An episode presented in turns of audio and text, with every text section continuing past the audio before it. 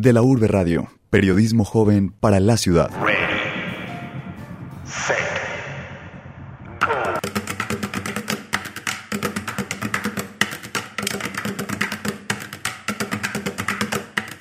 Bienvenidos a De la Urbe Radio. Saludamos a quienes nos sintonizan a través de los 1410 AM en Medellín y a través del sistema de radio educativa de la Universidad de Antioquia. También nos pueden encontrar en delaurbe.udea.edu.co. Nosotros somos Laura Herrera y Miguel Pavón.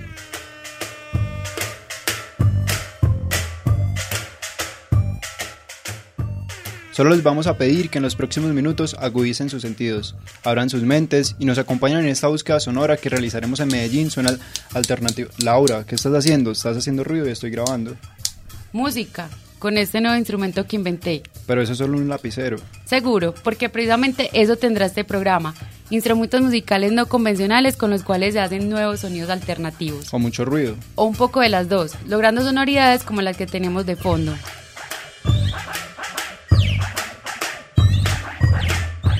Laura, pero lo que tienes ahí es música electrónica. Sí, pero está hecha con canecas. Entiendo un poco tu confusión. Por eso Sara Garcés se fue para la Escuela de Música de la Universidad de Antioquia a preguntarles a los estudiantes qué piensan de estos sonidos alternativos generados con instrumentos no convencionales. Hola compañeros, los estudiantes de música de la Universidad de Antioquia acogen los sonidos alternativos como una propuesta muy válida y llena de creatividad y como la música es la protagonista, escuchemos sus opiniones. Pienso que la música alternativa es como otra forma, otra forma de expresar, ¿cierto?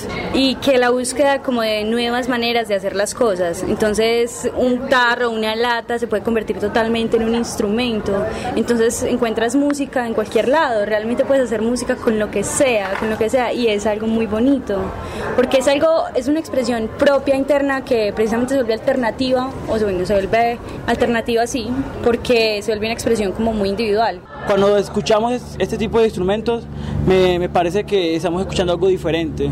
Y desde un punto de vista estético, eh, me parece que es una propuesta que, que busca innovar tal vez en, en, en esa búsqueda de, de, cosas nuevas. Y yo soy completamente de acuerdo en que los artistas, los músicos en general, eh, tenemos que buscar la manera de, de que el público escuche algo diferente. Y yo creo que haciendo ese tipo de cosas se puede cambiar mucho.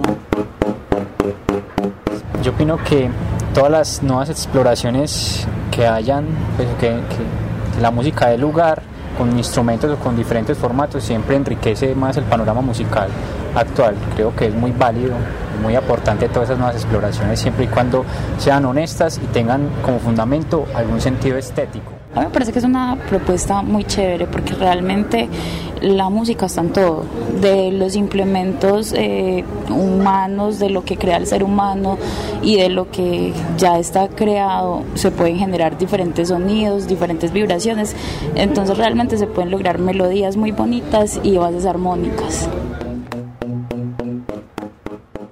Es que me estás grabando. Mi cultura musical se está perdida.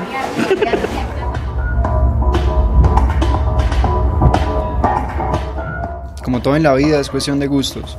Igual hay algo que me parece muy interesante y es ver cómo esos instrumentos enriquecen las sonoridades posibles dentro de la música. Además, Miguel, que permite que todas las personas que quieran y tengan la suficiente imaginación puedan hacer música. Y es que la imaginación y la curiosidad son fundamentales. ¿A quién se le ocurre que un ring de bicicleta puede ser un instrumento musical? O las canecas, la chocolatera, las cocas del almuerzo o una cantidad de cosas que normalmente podríamos considerar basura. Precisamente nuestras periodistas Natalia Hernández e Isadora Franco hablaron con Pedro Rincón, un músico de larga trayectoria en la ciudad que ha hecho de estos instrumentos no formales su forma de vida a través de Rotativa Lab, en el que combina música, electrónica y basura.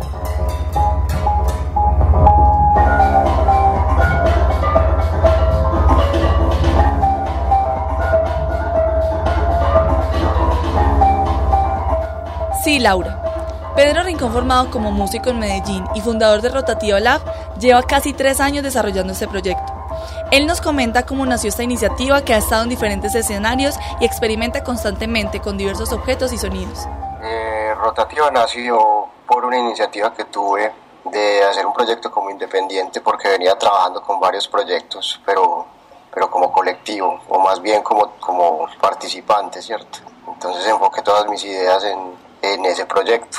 Yo diría que es más que todo como una curiosidad de, del tocar, del palpar, de, del acariciar muchos objetos, ¿cierto? Y, ahí pues resulta como, como su, su, sonoridad o su sonido, o más bien resulta es como la idea para poder hacer la música con eso. Rotativa Lab es pionero en Medellín en la creación de numerosos instrumentos no convencionales. Sin embargo, ¿cuál ha sido el instrumento más destacado en sus creaciones?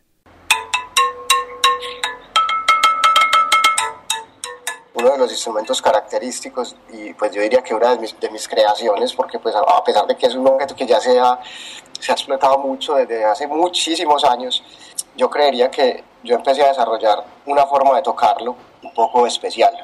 Hasta ahora no me he encontrado otras cosas eh, parecidas con la bicicleta, no te voy a decir que es que yo soy un inventor de algo porque pues con la rueda de bicicleta mucha gente ha experimentado, pero realmente la forma de tocarla con el lápiz y sacar música de, de un micrófono de contacto y llevarlo al amplificador, creo que fue como la característica que yo, que yo encontré, como el espacio que, que, que, pude llenar, como en todo este cuento que tampoco pues es nuevo, ¿cierto?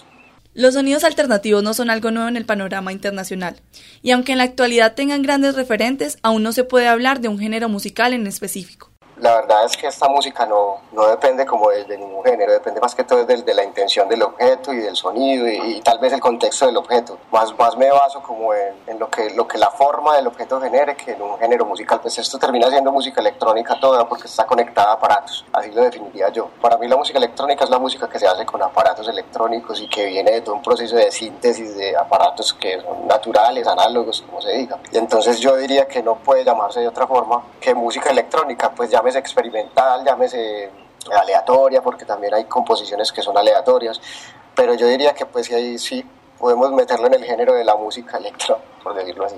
Te voy a hablar de los más comunes y fueron como los que, los que me dieron pautas para, para empezar. Por ejemplo, Blue Man Group, Stomp. Digamos que esos dos, con esos dos, por, por Blue Man Group empecé a trabajar con tubos de PVC. Finalmente, Pedro, ¿cuáles son tus sueños y expectativas sobre el futuro de Rotativa Lab? ¿Cómo lo veo? No lo veo súper bien porque yo pienso que es una propuesta muy honesta, muy bonita, muy divertida, muy atractiva. Entonces, hasta el día de hoy no, no ha pasado nada que no me divierta, que no, que no me, no me lleve a hacer las cosas, sacar las cosas de mi casa, montarlas a un carro con ganas, con muchas ganas.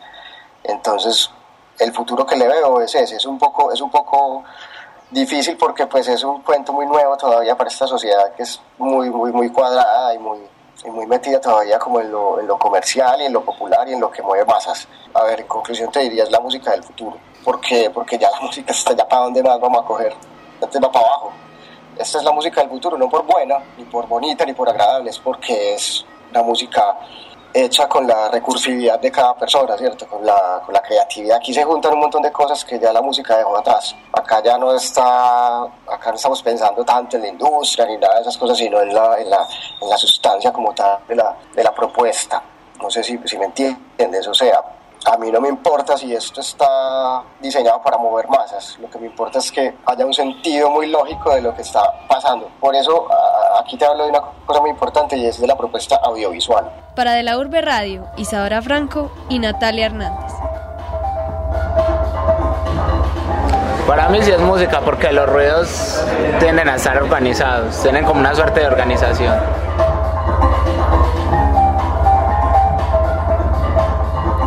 Esto de los objetos me sigue pareciendo increíble. Por ejemplo, que un sonido como de platillo volador se haga con un recipiente para guardar alimentos.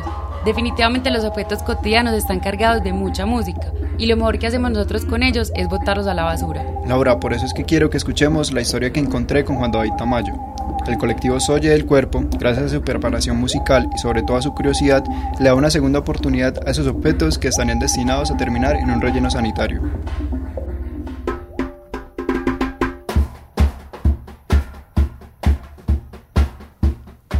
Esto es lo que viene. No son zombies ni fantasmas haciendo música. Es el reciclaje como una verdadera tendencia artística y comprensible para todos. Traer a la vida lo que ha sido desechado está cada vez más cerca de nuestras manos.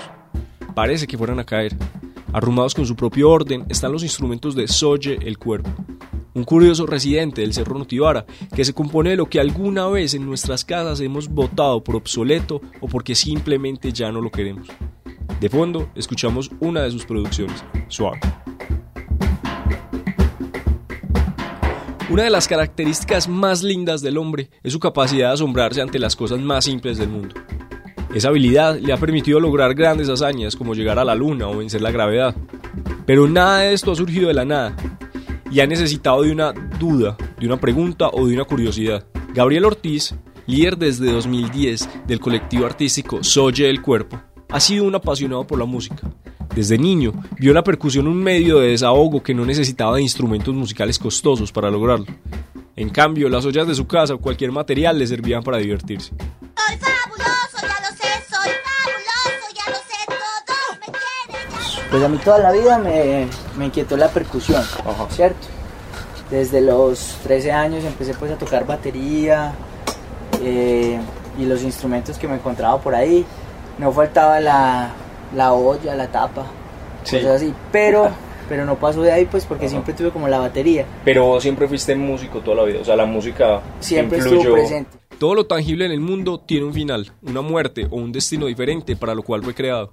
El reciclaje, como parte de la naturaleza, pareciera no tener fin. La muerte es vida y la vida es muerte. Todo se entrelaza de tal forma que crea el mundo en el que vivimos ho- hoy día.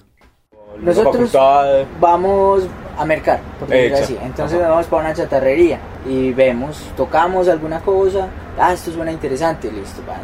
Pero entonces pensando en para qué, Claro. ¿cierto? Supongamos este aparato que ves ahí, el cono, bueno, ¿a qué nos puede simular? Al platillo. El reciclaje artístico que hace Gabriel no solo consiste en hacer música, sino en ver lo que aún tiene vida dentro de aquellos objetos que nadie más valora.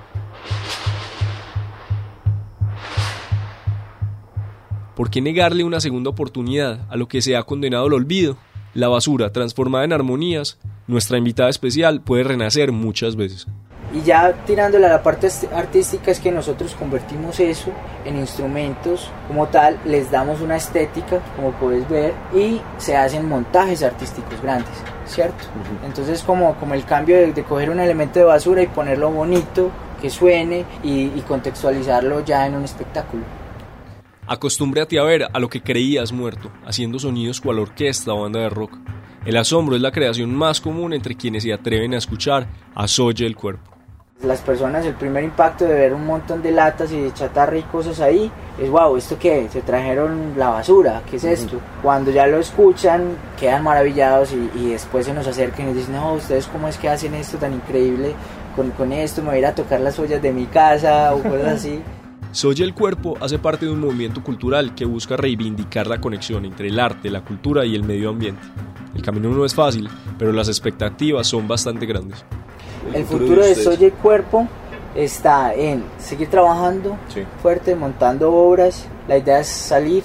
Bueno, esto cada vez crece más. Cada vez hay más grupos totalmente diferentes unos de otros y toquemos pues con, con elementos reciclados. Pero no, el futuro es que sigue creciendo el movimiento. La gente cada vez se da cuenta que no necesitas tener un instrumento de 20 millones de pesos o de 10 millones para hacer música. Aparte de que ya tomas conciencia ambiental. Claro. Chévere, porque esto es también muy enfocado a eso.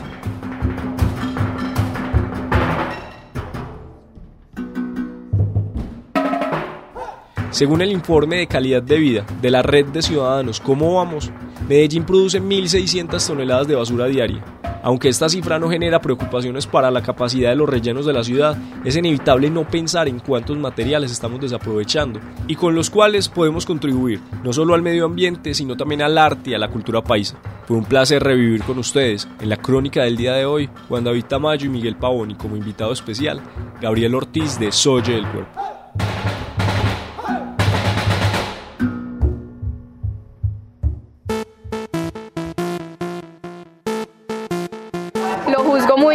Me gusta, me gusta el sonido. Creo que ahora tengo una razón más para reciclar. Me parece muy bacano lo que hace esta agrupación al darle una nueva vida a estos objetos para generar sonidos alternativos. De hecho, Laura, en el mundo hay más agrupaciones que han incursionado en el uso de instrumentos no formales. Están Les Luthiers en Argentina o la Orquesta Basura de México. Pero pensándolo bien, no hay que irnos tan lejos. Aquí en Medellín tenemos a los Canecas Boys, una agrupación de percusión experimental o STOM que por cierto este año celebra su décimo aniversario. Entonces Laura, aprovechemos para felicitarlos y que sean ellos mismos, junto con nuestro corresponsal Andrés Castillejo, quienes nos cuenten cómo pasaron de ser un grupo que se reunía en la facultad a tocar canecas a ser un grupo pionero e insignia en el país. ¿Quién no ha escuchado hoy a los canecas?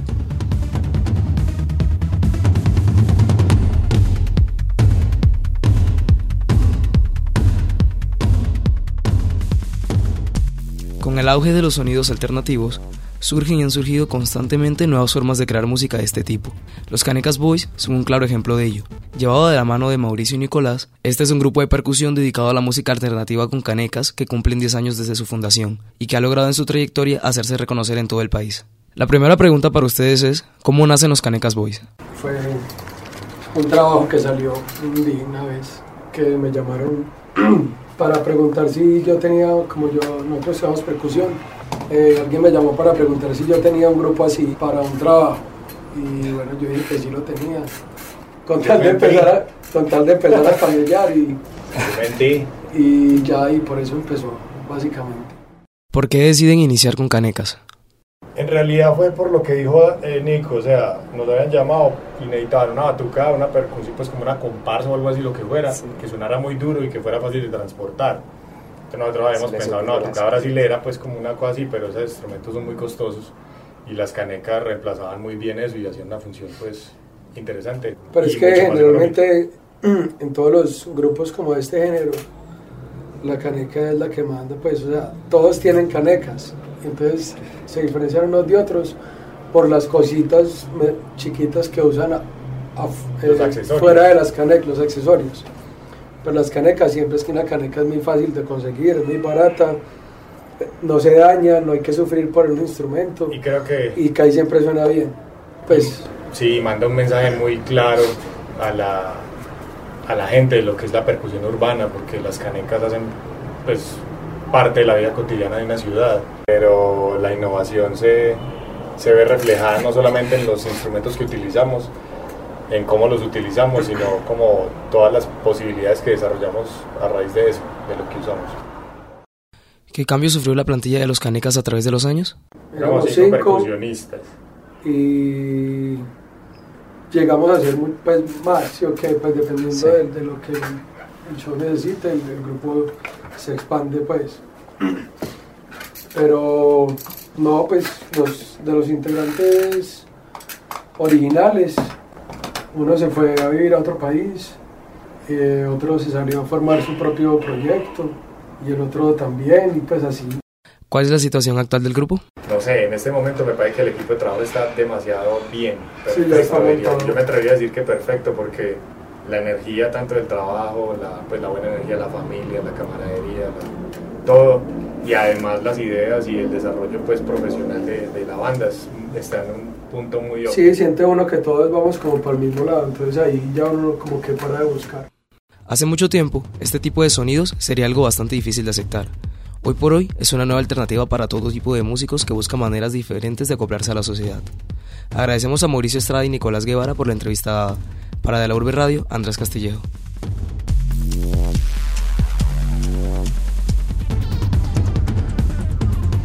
Que sigue siendo música.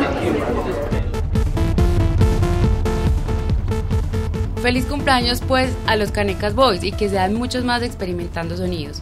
Pero no son los únicos en Medellín. Estos sonidos alternativos también tienen un fin lúdico como en la Corporación Musical Canto Alegre donde se forman y sensibilizan niños a través de la música y aunque usan principalmente la voz e instrumentos formales, hoy por hoy le están apostando a los nuevos sonidos de instrumentos alternativos. Escuchemos la siguiente nota de nuestro periodista Diego Bolívar.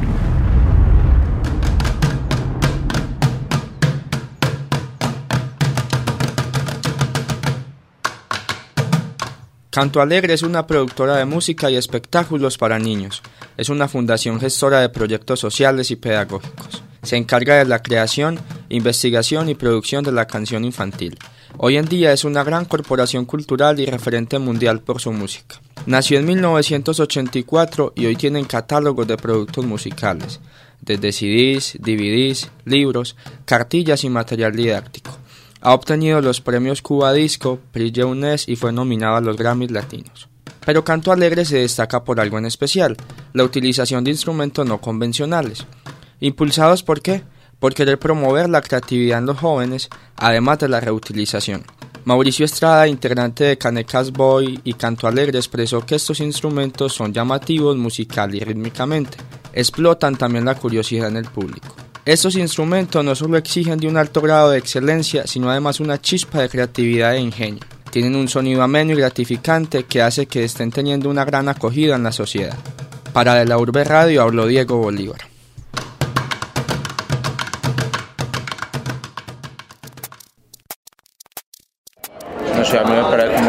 Sonora con instrumentos, no no, no musicales tradicionalmente hablando, sino cualquier cosa, per- hay percutidos.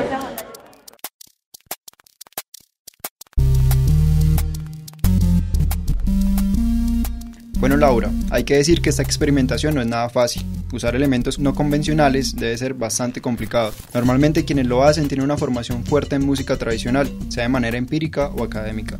Pero también es innegable que estos nuevos sonidos generan cambios importantes en la música, en su estructura, en su proyección y, por qué no, en su misma academia. Jeffer Correa se fue directamente a buscar la opinión de un experto, Marco Antonio Castro Duzán.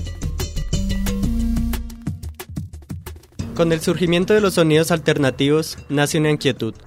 ¿Cuál es la opinión de aquellos expertos en música tradicional? En un principio, se podría pensar que los músicos clásicos se encuentran totalmente a la defensiva de estos nuevos sonidos. Sin embargo, mientras hablaba con Marco Antonio Castro Duzán, director de la banda sinfónica de la Universidad de Antioquia, pude comprobar que esta nueva música alternativa tiene una gran acogida en la academia, aunque no reemplazaría los instrumentos tradicionales.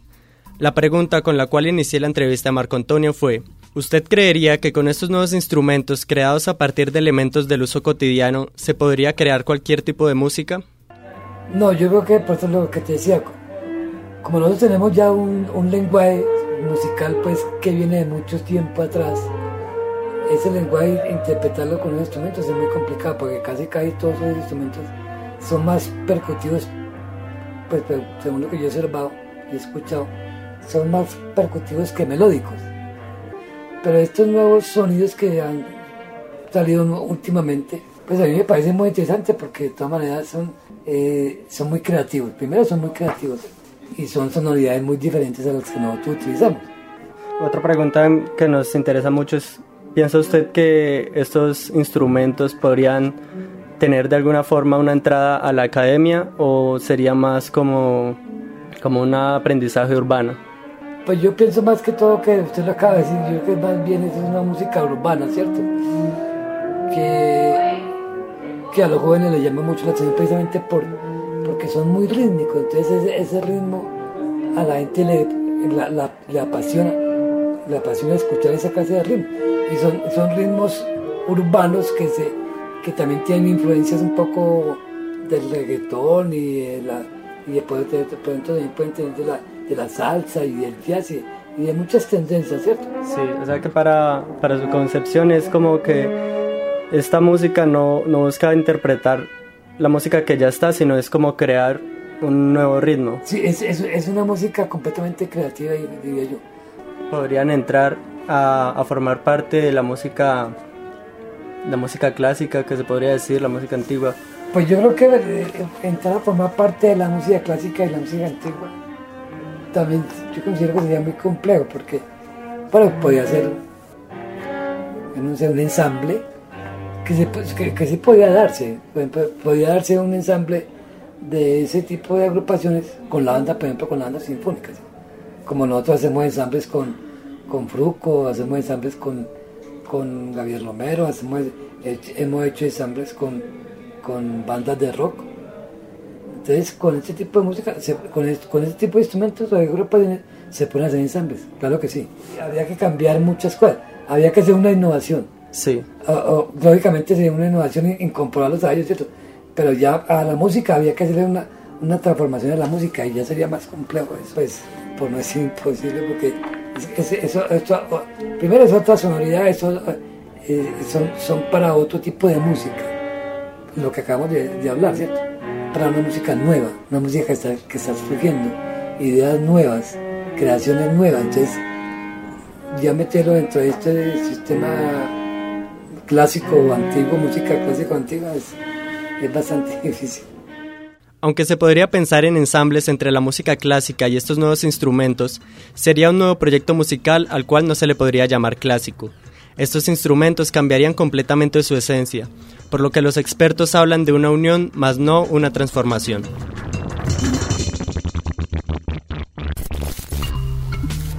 Yo creo que es música, pero mal grabada. Yo sigo pensando, después de todo esto, que es una cuestión de gustos, y aunque suene un poco extraño, poco a poco le vamos encontrando la magia a esta nueva gama de sonidos que nos permiten instrumentos no convencionales.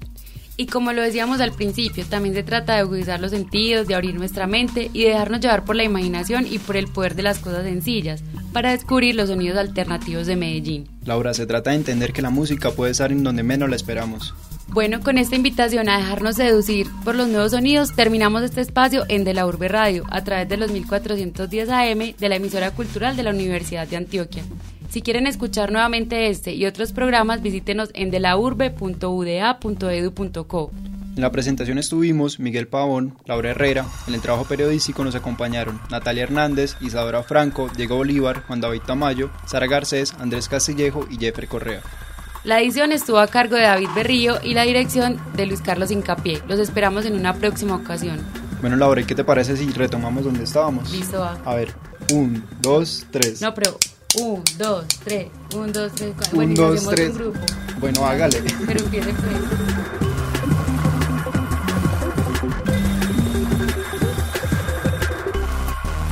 De la Urbe Radio, periodismo joven para la ciudad.